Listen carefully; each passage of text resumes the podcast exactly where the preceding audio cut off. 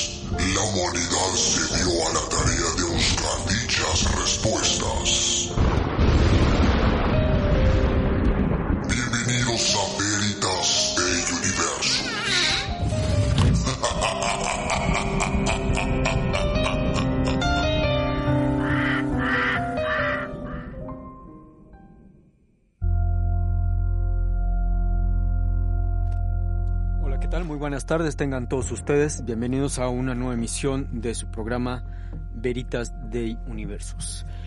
El día de hoy les traigo un tema bastante interesante, eh, siguiendo un poquito la métrica de la semana pasada. Hoy vamos a estar platicando acerca de las supersticiones. Creo que todos en algún momento hemos tenido una, una superstición y creo que también todos conocemos una persona que es súper, valga la redundancia, supersticiosa.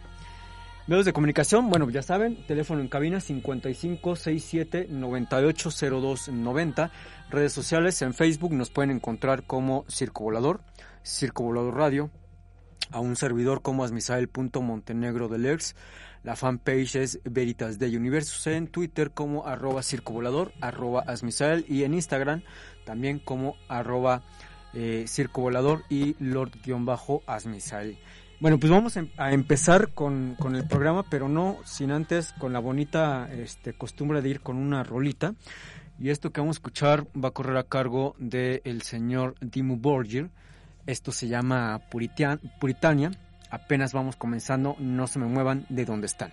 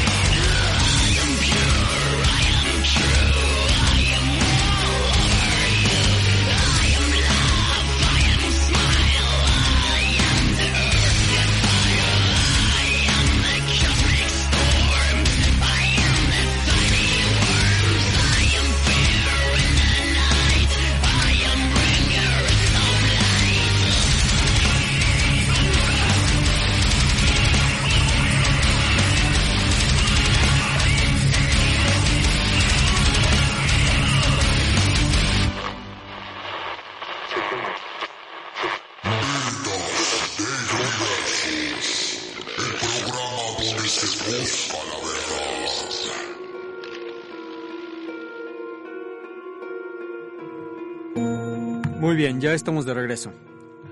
Les comentaba, el tema del día de hoy es la superstición, hablando en, en tono este general.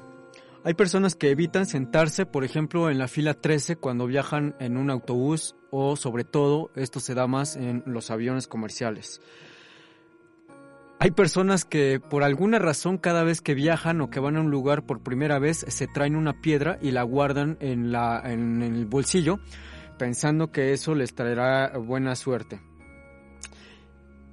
Hay, hay muchas cuestiones, hay por ejemplo quienes no pasan debajo de una escalera, quienes evitan eh, cruzar también por donde hay un gato negro, eh, cuando se tira la sal por accidente, pues arrojarla, esa misma sal sobre el, hombro, no pasar la sal de mano, eh, muchas, muchas, hay muchas este, supersticiones que pueden ir sin que se ofendan, de lo un tanto ridículo a supersticiones más elaboradas. Por ejemplo, eh, hay una superstición que más bien es como tradición. Cuando una mujer está embarazada, eso en algunos estados aquí de nuestro, nuestro queridísimo país, de que a esta mujer se le ata en su estómago, en su vientre, algún este cordón o, o pashmina o bufanda de cierto color para que eh, eh, esté protegida del mal de ojo. Y ya que nace el niño,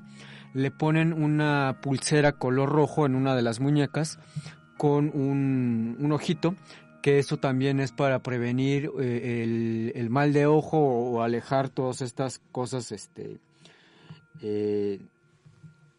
pues que alguien le pueda hacer algo al, niño, ¿no? las envidias sobre, sobre todo. Ahora bien, hay otras, otras cuestiones que son supersticiosas que muchas veces hacemos y que no nos damos cuenta o que más bien no sabemos lo que se está haciendo. Dentro de lo que es el, el metal, el heavy metal, hay eh, un símbolo que sería este, este símbolo que muchos le llaman el símbolo de, los cuernos, que, generalmente hacemos cuando estamos en una tocada de, metal. Bueno, este, este símbolo que popularizaría el ya fallecido Ronnie James Dio, eh, uno de los padres del, heavy metal como lo conocemos ahora. Y bueno, él comentaba que este, este símbolo o este signo era para alejar eh, el, mal agüero, es decir, era como una especie de protección contra el mal de ojo y esto venía de una tradición gitana, precisamente de la abuela de Ronnie James Dio, que contaba que cuando él era niño y salían a la calle, Ronnie tenía ciertas facciones peculiares, la gente se le quedaba viendo y la abuela, para que no le hicieran un mal de ojo o algo, la abuela a todos les hacía así. Entonces imagínense a la viejecita en la calle y a todo el mundo le iba, le iba haciendo la, señal contra el mal de ojo. Ahora bien, hay otras, hay otras supersticiones, pero tenemos que ir un poquito o tratar de ir encontrando un poco el origen de estas supersticiones, de dónde vienen o cómo se nos fueron eh, heredando. Eh, el concepto tal cual de una superstición lo podríamos rastrear hasta la antigua Grecia, por ahí del siglo eh, IV antes de Cristo y durante los siguientes dos mil años.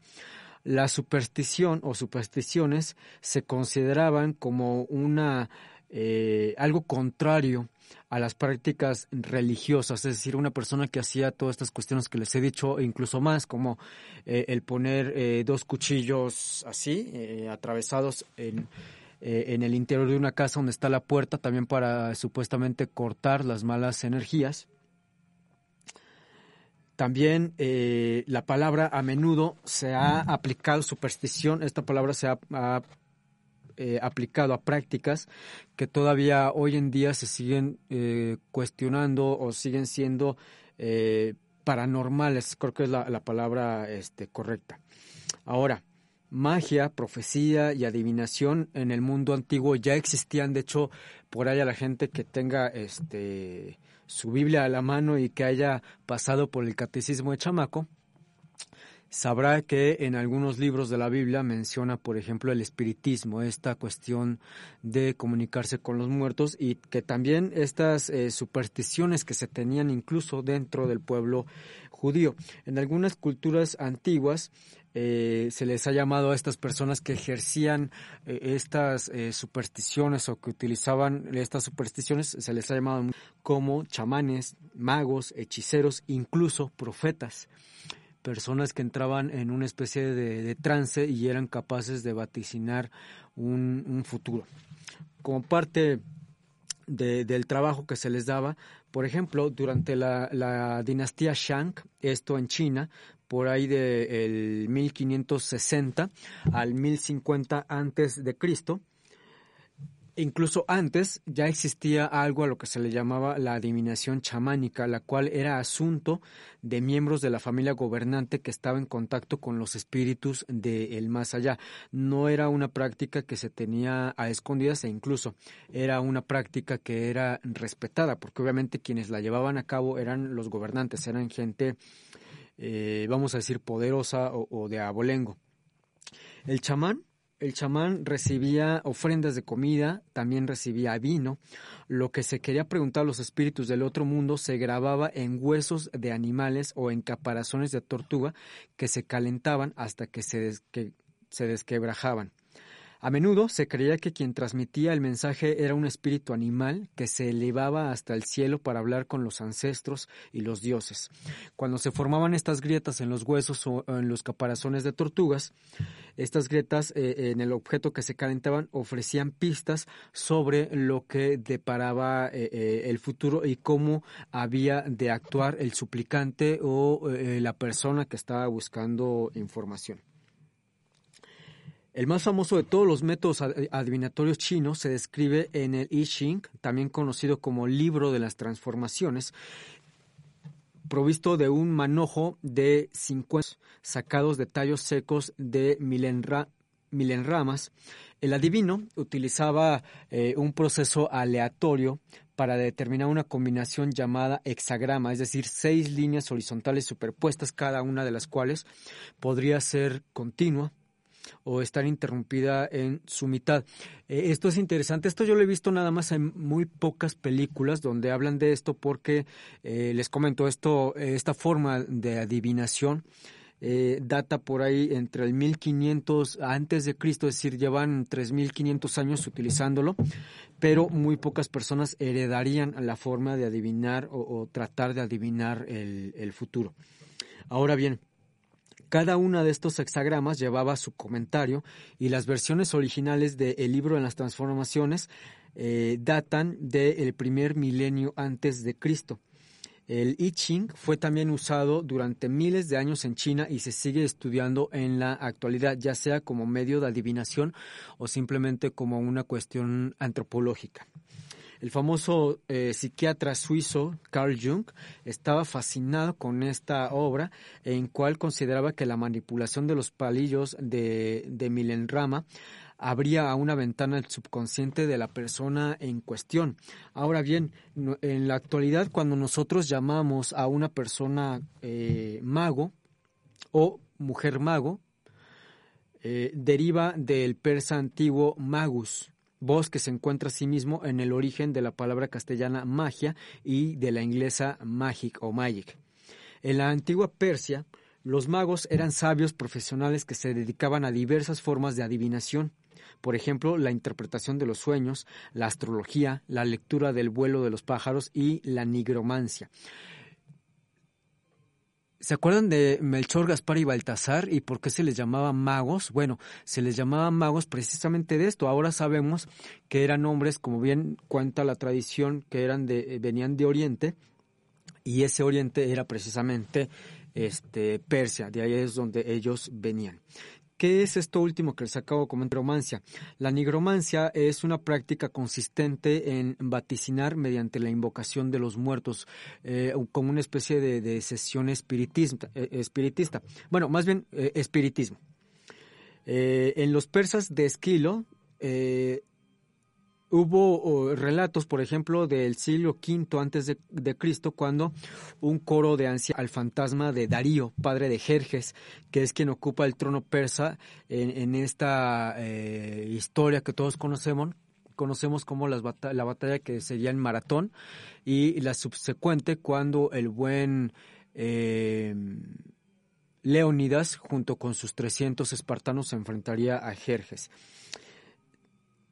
Hay un relato que habla precisamente de, esto que vaticinaba precisamente cuando invocan a Darío.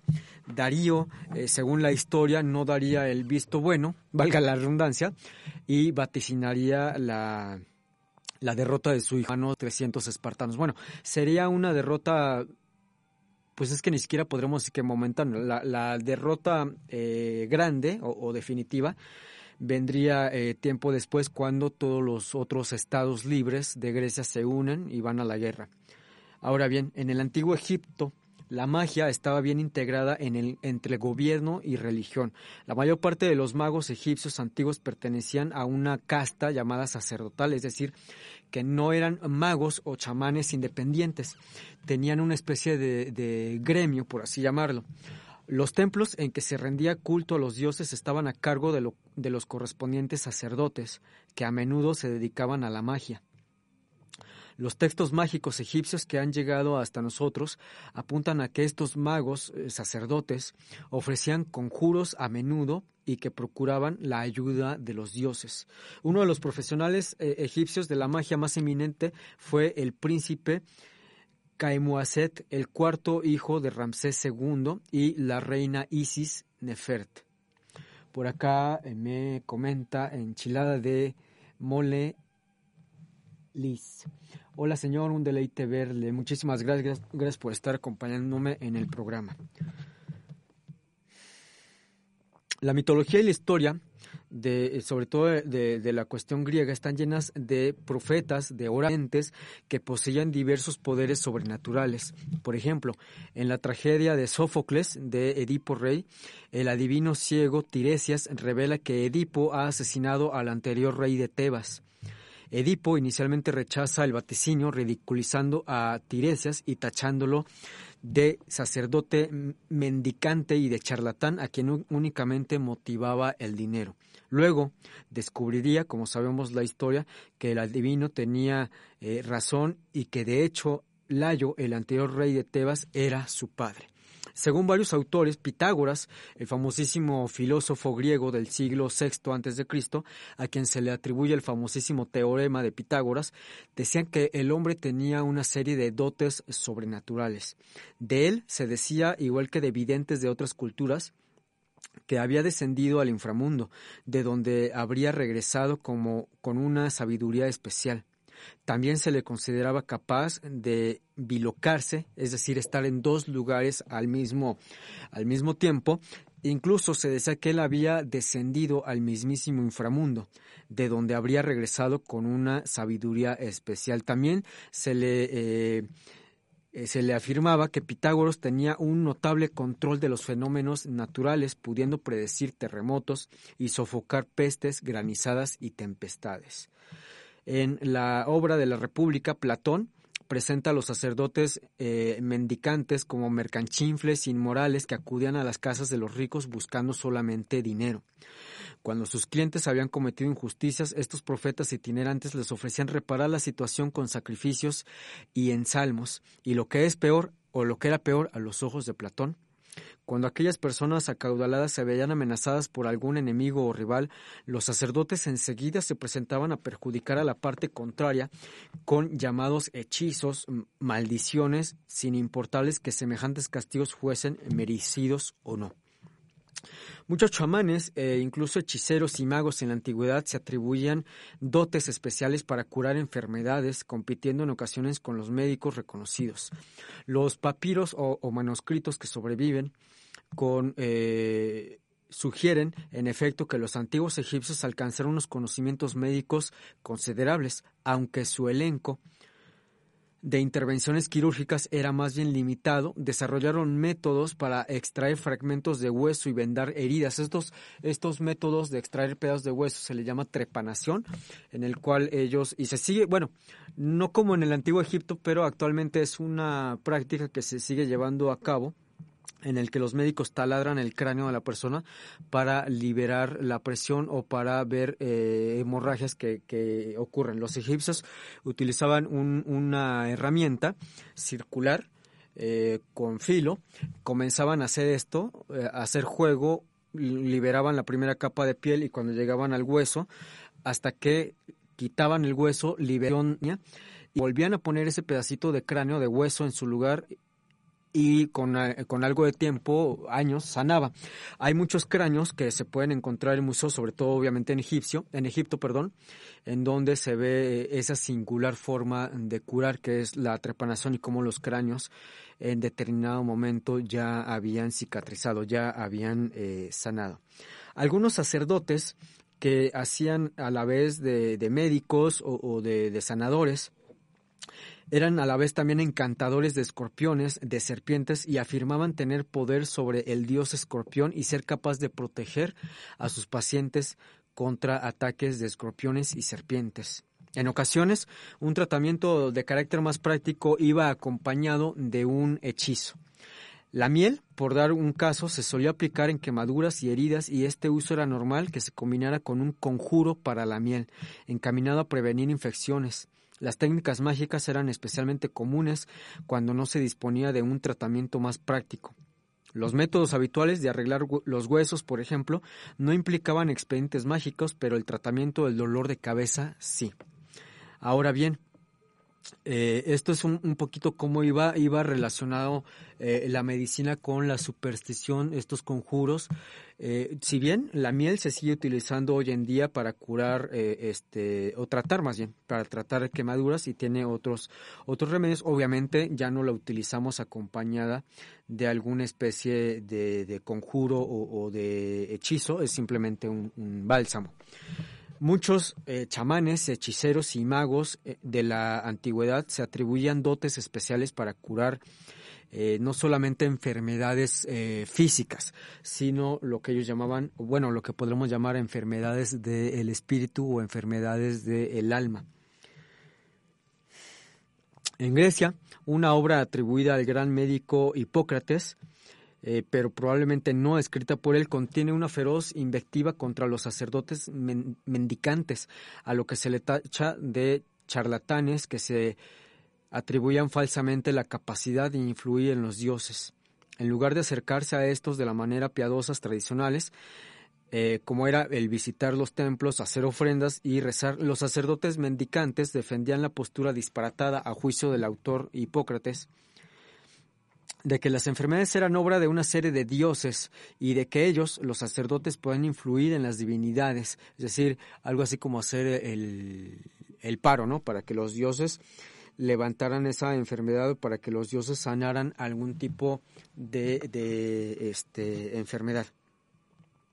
En general, los romanos no tenían un concepto demasiado positivo de lo que es la magia y sus cultores. La magia con frecuencia se presentaba como una forma de invasión extranjera que introducían en la sociedad visitantes foráneos. Por ejemplo, Plinio, el viejo autor romano del siglo I después de Cristo, postuló que la magia se había originado en Persia con los antiguos zoroastristas o, o practicantes del zoroastrismo, adoradores de Zoroastra, que como ya había comentado hace un ratito, por ejemplo, los eh, llamados reyes magos de la Biblia eran practicantes del zoroastrismo. Ahora bien, del mismo modo, en los mundos griego y romano, eh, el Egipto se consideraba una fuente de magia particularmente caudalosa. El, el uso de los antiguos egipcios hacían del papiro, así como sus elaborados procesos de momificación y enterramiento. A los griegos se les antojaban exóticos y misteriosos, les parecía que aquel pueblo tenía acceso a saberes esotéricos, como el propio eh, término de sacerdotes mendicantes sugiere a los hechiceros y chamanes, normalmente se les asociaba con las clases bajas, pero Plutarco y otros autores ridiculizaban a tales chamanes llamándoles la atención sobre la obvia contradicción de la situación en que estos se hallaban, si eran capaces de atraer la buena suerte, por qué entonces eran tan pobres y por qué andaban chambeando ahora sí que diario y tocando de puerta en puerta, buscando, eh, entre comillas, curar a, la gente. También eh, se eh, postulaba Plinio el Viejo que, por ejemplo, además de la magia que requería de un intermediario profesional en el mundo antiguo, también era frecuente que la gente llevase a cabo sus propias prácticas sobrenaturales en privado y como las maldiciones y los hechizos implicaban diversos materiales que se han conservado hasta nuestros días, tenemos ahora una, una idea, aunque sea eh, breve, pero sí aproximada, de en qué consistían aquellas prácticas. El primer hechizo de maldiciones encaminadas a conjurar o restringir los actos de un individuo determinado se mantuvo hasta los primeros siglos de nuestra era. El soporte más habitual de los hechiceros que ha llegado hasta nosotros son las llamadas tablillas de plomo. El plomo era dúctil, no era caro y podía estirarse sin la mayor eh, dificultad. Pero, ¿en qué consistía esto? Bueno, ¿qué les parece si nos vamos a una siguiente rolita y regresamos de eh, la canción y les comento cómo era esta, este asunto de las tablillas de plomo? Esto que vamos a escuchar a continuación corre a cargo de otra banda de black metal, corre a cargo de Immortal y esto se llama All Shall Fall. Estos veritas de Universos no se me muevan de donde están.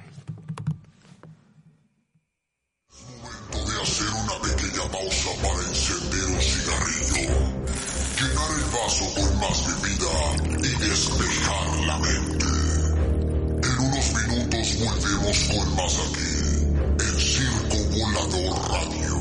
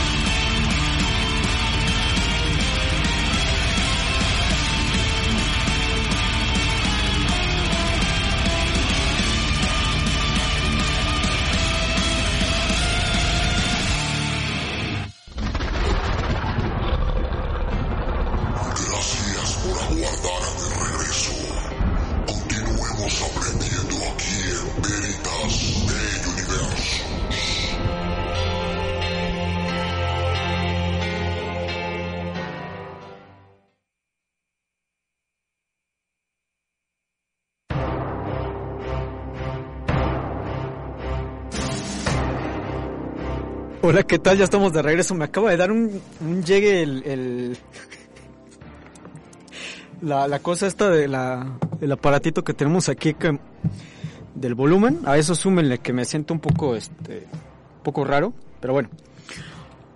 Nos quedamos en este método adivinatorio que le llamaban las tablillas de plomo. Bueno, resulta que cuando se tomaba esta, eh, esta plancha de plomo que se, se extendía, se grababa eh, un hechizo con un punzón de bronce y a menudo eh, sobre ambos lados de la hoja y luego lo normal era tomar esa, esa hoja de, de, plomo, enrollarlo y muchas de las tablillas parecen obra de escribas o magos profesionales, pero también las hay que parecen hechas por aficionados. Miren, aquí les voy a enseñar, se me fue.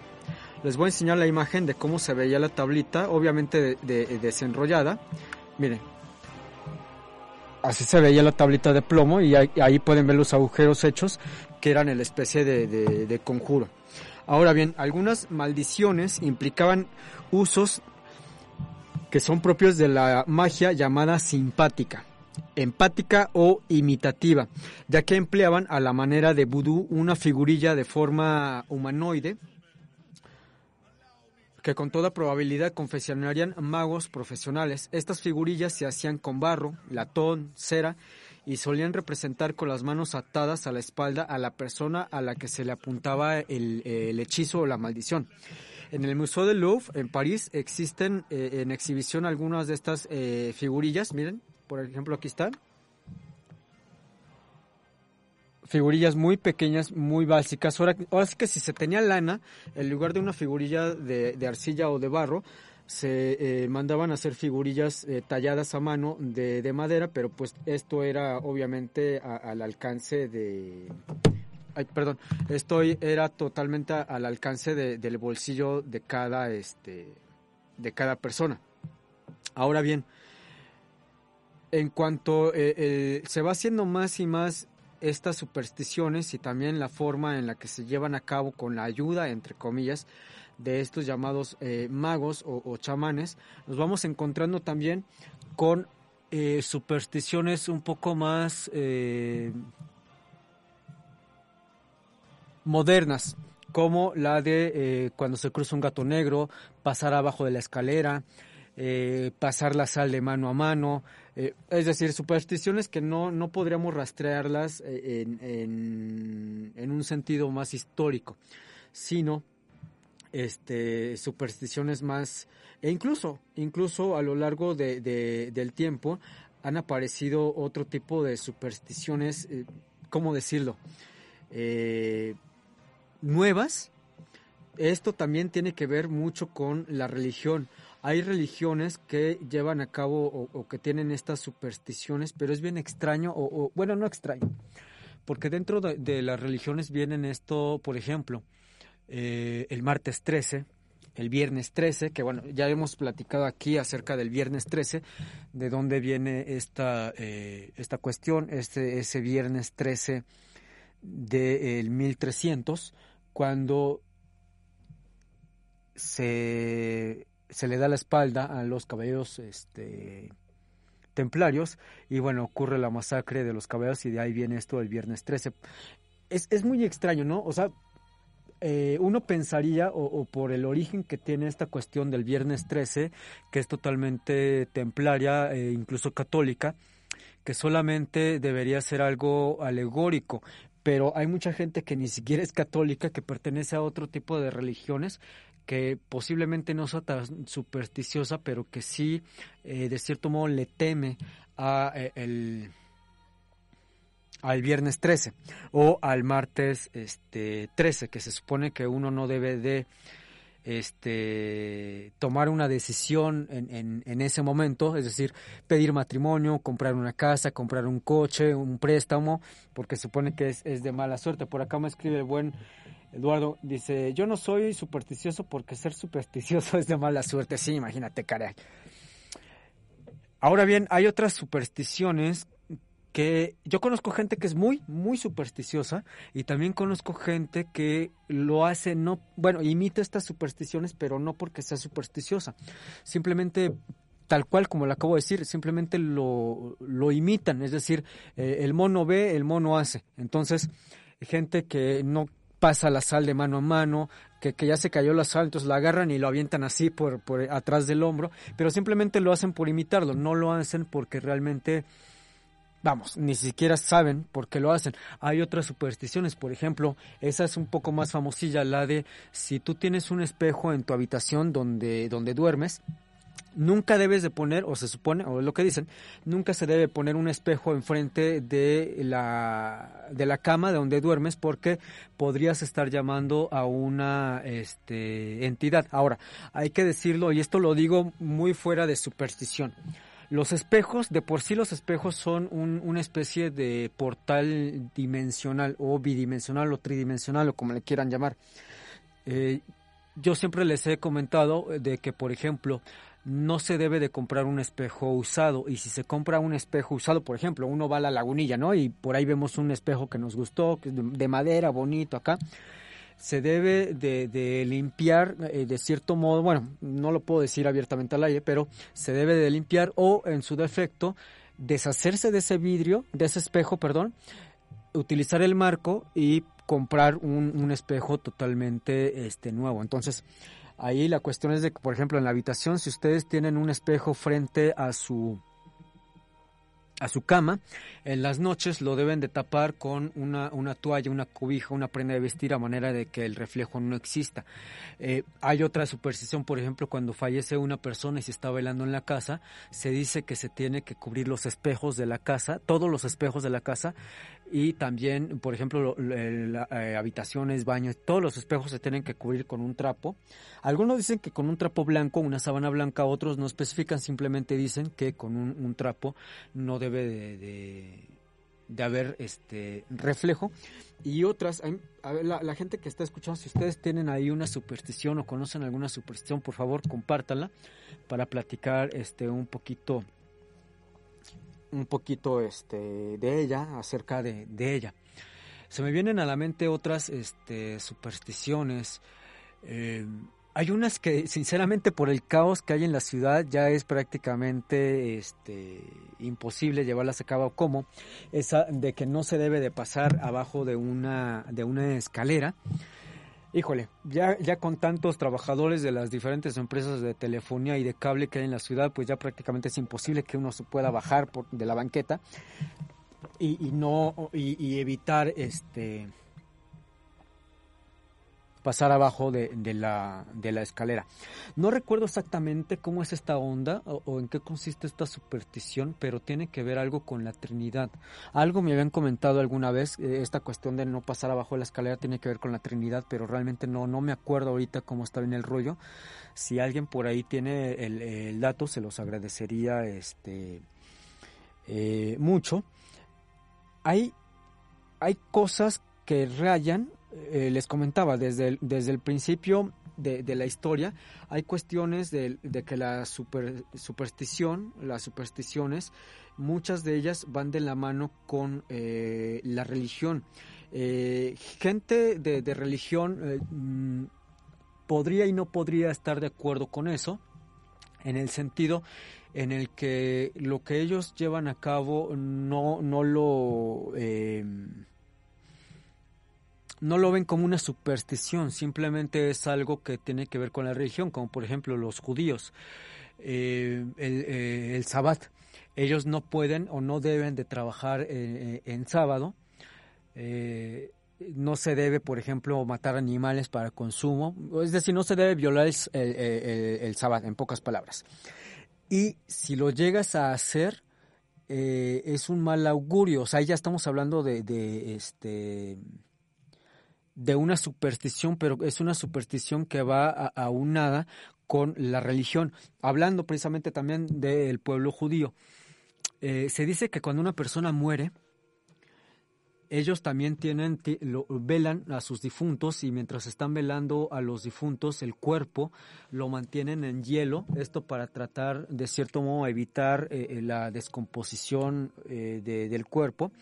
Y también se dice que, por ejemplo, cuando muere una persona, llevan a un, a un hombre, tiene que ser un hombre a fuerzas, y fíjense, este hombre es una especie de rezador porque él va a dedicar ese tiempo en el, que, en el cual el cuerpo eh, eh, está en hielo, el esperando la, sepultura. Este hombre tiene que estar rezando constantemente. Ellos tienen también su librito donde vienen estos rezos. Quisiera dar, darles más datos de esto, pero eh, y hay muy hay muy buenos este, ejemplos de esto. De hecho, hay una película muy buena que es obviamente es una película de terror en donde precisamente habla de esto, de, un, chavo, un joven que pues eh, se alquila, es decir, eh, así como aquí hay mujeres, señoras, rezadoras que se alquilan para las misas, para los funerales que están ahí rezando, hay judíos que también se alquilan para estar rezando, sobre todo si por ejemplo eh, el fallecido judío no tenía familiar, entonces ellos van, acompañan al cuerpo, porque ellos creen que todavía parte del, del espíritu se encuentra ahí entonces, esto ya raya en, la superstición, les voy a decir por qué. Lo que les acabo de comentar es parte de la religión, ¿no? Muy respetable, como los católicos, cristianos, etcétera, pues se avientan el rosario eh, mientras están velando al difunto, etcétera. En la cuestión supersticiosa de, esta, de esto que les comentaba de que los judíos eh, rezan al, cuerpo, elevan oraciones para el descanso y eh, trascender el espíritu del fallecido, se dice o se cuenta de que si se interrumpen los rezos, es decir, si dejan de rezar por alguna razón, tampoco le estoy diciendo que el tipo se avienta tres días sin rezar, no. Eh, en la religión judía hay ciertas reglas y bases para llevar a cabo estos rezos que son en cada cierto tiempo eh, horarios, vamos, porque la persona tiene que dormir, la persona tiene que comer, la persona tiene que ir al baño, la persona tiene que descansar, ¿no? Pero si se rompe este horario de, rezos, supuestamente demonios, es decir, entes malignos, podrían entrar en el cuerpo del fallecido, tomar posesión del cuerpo y obviamente pues ya se imaginarán el resto, ¿no? ¿Qué es lo que pasaría si un ente toma un cuerpo que ya está eh, vacío? Porque también en la religión en la religión católica, eh, judía, musulmana, cuando una persona fallece inmediatamente se queda vacío ese, ese recipiente, ese receptáculo, que es, le pueden llamar ustedes espíritu, le pueden llamar alma, le pueden llamar eh, fuerza vital. De hecho, yo, yo siempre le llamo así fuerza vital porque somos energía, ¿no? Está demostrado que cuando la energía abandona nuestro cuerpo, pues obviamente el cuerpo fallece también. Entonces, ahí e, entra la, superstición en, en, la cuestión este, judía y que va claramente de, de la mano con lo que es la religión, es decir, tienes que rezar al difunto, pero si dejas de rezar o si interrumpes el rezo pueden llegar demonios y, pues algo o alguien se va a meter dentro de, del cuerpo. En otras religiones hay, muchas eh, supersticiones, por ejemplo, creo que de, las más ricas en esta cuestión que todavía se llevan a cabo es en el, eh, la religión hindú, también los chinos, los japoneses, eh, todo toda esa parte de, Asia es muy rica en cuanto a supersticiones. De hecho, creo que estos dos pueblos, tanto el hindú como eh, el, eh, el chino, el japonés, son de los que más este, supersticiones tienen, de los más supersticiosos. Yo creo que tendría que hacer todo, todo platicar ahorita de, eso me llevaría tiempo. Tendría que hacer un programa nada más para hablar de la, superstición o las supersticiones eh, orientales, eh, chinas, eh, japonesas, porque sí es, es bastante, este, bastante extenso el tema. A lo mejor a lo mejor y sí, la semana que entra platicamos. ¿Qué les parece? Si no, mándenme, escríbanme por ahí en los comentarios si este les late, les latería que el siguiente programa fuera precisamente de, de esto. también que me comentaran por ahí si ustedes tienen supersticiones, si son supersticiosos, si creen o no creen en esto de la mala, la mala suerte, la mala vibra, eh, porque hay mucha gente, eh, por ejemplo, eh, en el boxeo, en el boxeo se dice que si hay una persona que cae mal, es decir, cae mal en el sentido de que no, no hay una amistad, y esta persona pisa la esquina de a quien no le cae bien, ya sea para saludar o etcétera, dicen que le sala la esquina, es decir, que le, le sí, le, le, echa a perder la esquina eh, en el sentido en el que pues, esa persona puede perder la, la pelea. Hay otras supersticiones, pero bueno, creo que no, no están tan ligadas a cierta, este, es que es, es, bien, bueno, no no extraño podría rayar incluso en lo extravagante de cómo se va mezclando esta cuestión de eh, eh, la superstición y la religión. Hay personas que les pueden decir que no son supersticiosas, que es parte de su religión, y viceversa. Yo conozco ateos que no creen en Dios, pero que son supersticiosos, ¿no? Y sí te hace pensar así como que, bueno, pues tú no crees en Dios, no tienes, digamos que una religión, pero si eres supersticioso, si tienes ahí esa cuestión eh, de, de los viernes 13, los martes 13, que la sal, que la escalera, que esto, que el otro, ¿no? E incluso, pues, eh, créanme que hay, hay muchos ateos que son los más supersticiosos. No puedo decir si esto se le llama irónicamente o cómo, pero sí es, eh, es extraño este, este tipo de, eh, de comportamiento. Este, Inge, ¿cuánto tiempo tenemos antes de la rola? ¿Seis minutos y la canción? Ok, entonces tengo seis minutos libres y nos vamos con la rola. Ok. Eh, a finales de marzo de este año, bueno, obviamente no del otro, a finales de marzo, Veritas de Universus va a cumplir ocho añotes. Yo llegué aquí a cabina en el 2015. ¿Cómo se pasa el tiempo, no? Ocho años, Y puedo decirles que en todos estos ocho años he repetido nada más un tema de, todo esto. Y, es el que me han pedido mucho, a excepción del año pasado, pero he repetido yo creo que unas... Em,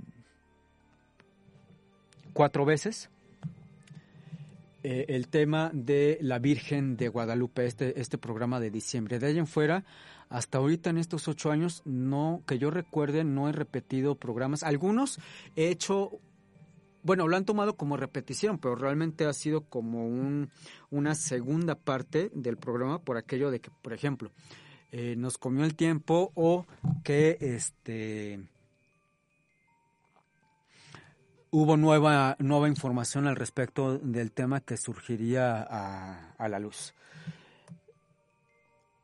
Híjole, decir ocho años está canijo, porque son muchos temas, porque muchas veces la, gente que conozco me pregunta, oye, ¿y cómo te aprendes tantos datos? ¿Cómo esto? Bueno, no es que me lo aprendes, que tecnología, ¿no? Y, traer también mis hojas donde ahí traía mis anotaciones. Eh, ha sido muy retroalimentativo para mí cuando me mandan sus, sus mensajes, cuando me mandan sus dudas, incluso también cuando me han mandado sus quejas respecto a, temas del programa. Agradezco muchísimo cuando me, han pedido un tema en específico y yo lo he tratado de desarrollar lo más que he podido, como en este caso este, el de el que estamos ahorita, el de las supersticiones, ya lo venía arrastrando de el año pasado. Desde el año pasado traigo arrastrando este, este tema y tengo muchos todavía en lista de, de espera que no he, no he podido este, sacarlo por una u otra razón los vamos a ir sacando, ya voy a ir, este, desfogando esta, esta cuestión de, de, los temas. Les agradezco muchísimo, de verdad no saben cómo, no nada más que vean el programa, sino que también aporten con, con comentarios, con un saludo este, de vez en cuando por ahí. A veces eh, se me ha olvidado, aunque los estoy viendo en pantalla, pero créanme que yo lo, lo agradezco este, mucho y voy a ver, voy a ver qué se arma, a ver si armamos algo a lo mejor una trivia, eh, regalar, ya saben, ¿no? La tacita, la camiseta, eh, etcétera, para celebrar estos, estos ocho años de Veritas de Universos. Y mientras, pues ya, ya nos comió el, eh, el tiempo, ya es hora de irnos este, despidiendo como siempre. Agradezco muchísimo su, su compañía. A los que llegaron un poco tarde y no vieron el programa completo, en unos minutos va a estar ahí en la plataforma. Los voy a dejar con esta rola de Radio Hit que se llama Lucky, así tal cual suerte. Y también los voy a dejar con mis compañeros de, de cabina los de Arcadia Libre que nos traen un, tema bastante interesante el día de hoy.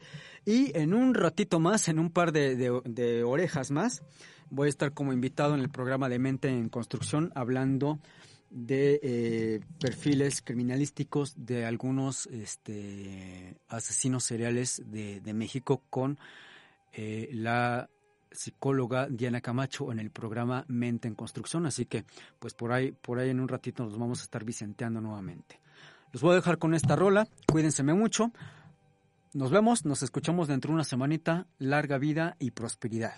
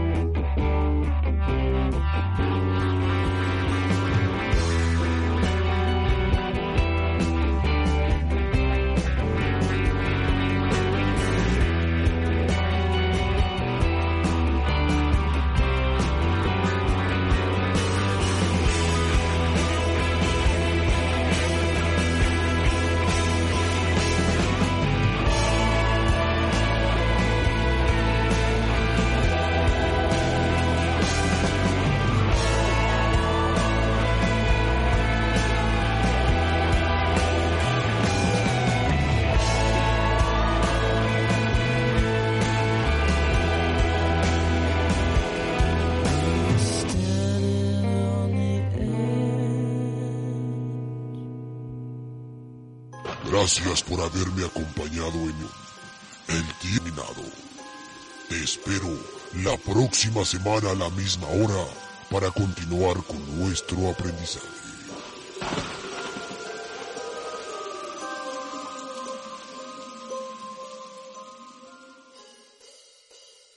¿Estás escuchando? Circo Volado Radio. Somos iguales